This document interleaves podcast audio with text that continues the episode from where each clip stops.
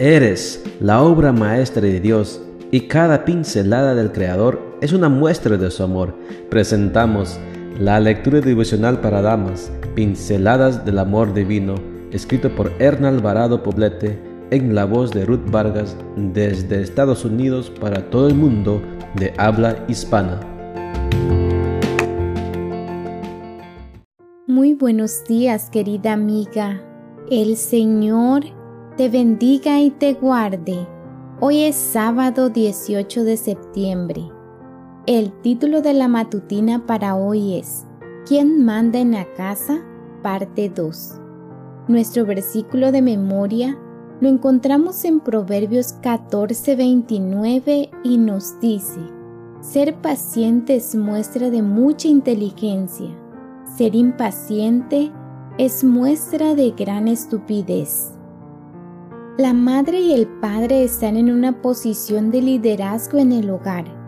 Ambos en acuerdo y en consenso deben tomar decisiones que redunden en la protección, el bienestar y la funcionalidad del sistema familiar. Pero para tener un liderazgo compartido, es necesario conocer y tomar en cuenta las necesidades de la familia y de cada uno de los miembros que la componen.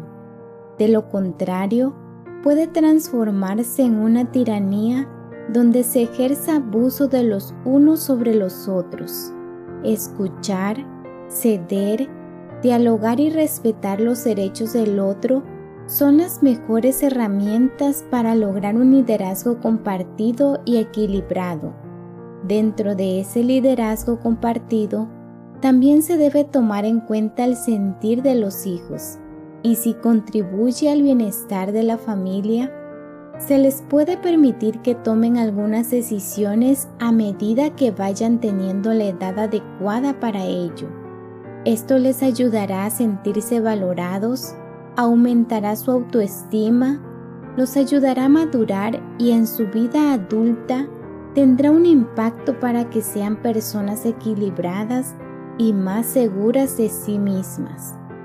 De acuerdo con el doctor De Curran y otros expertos, entre las tensiones que más controversia causan en el liderazgo de los padres está la discusión respecto a los siguientes aspectos, las finanzas, la educación y la disciplina de los hijos, el tiempo de la familia, la comunicación, la formación religiosa y la definición de los valores que regirán en el hogar.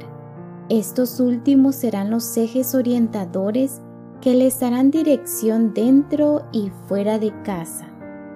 En palabras del pedagogo Manuel Martínez, para un liderazgo efectivo, compartido y recíproco, escuche con paciencia. Hace falta callar para escuchar. No contradiga en forma impertinente. No juegue al ofendido. Gobierne con energía, mas no por la fuerza. No asuma ningún rol, ni el dominante ni el sumiso sea ecuánime y aproveche las habilidades de cada uno. Cuando la emoción y la razón se entrelazan, cuando el silencio y la voz se combinan, y la paciencia y la cordura vencen a la impaciencia y a la soberbia, Dios es glorificado en el hogar y los ángeles del cielo son los huéspedes permanentes de esa familia. Querida amiga, Dios bendiga tu hogar.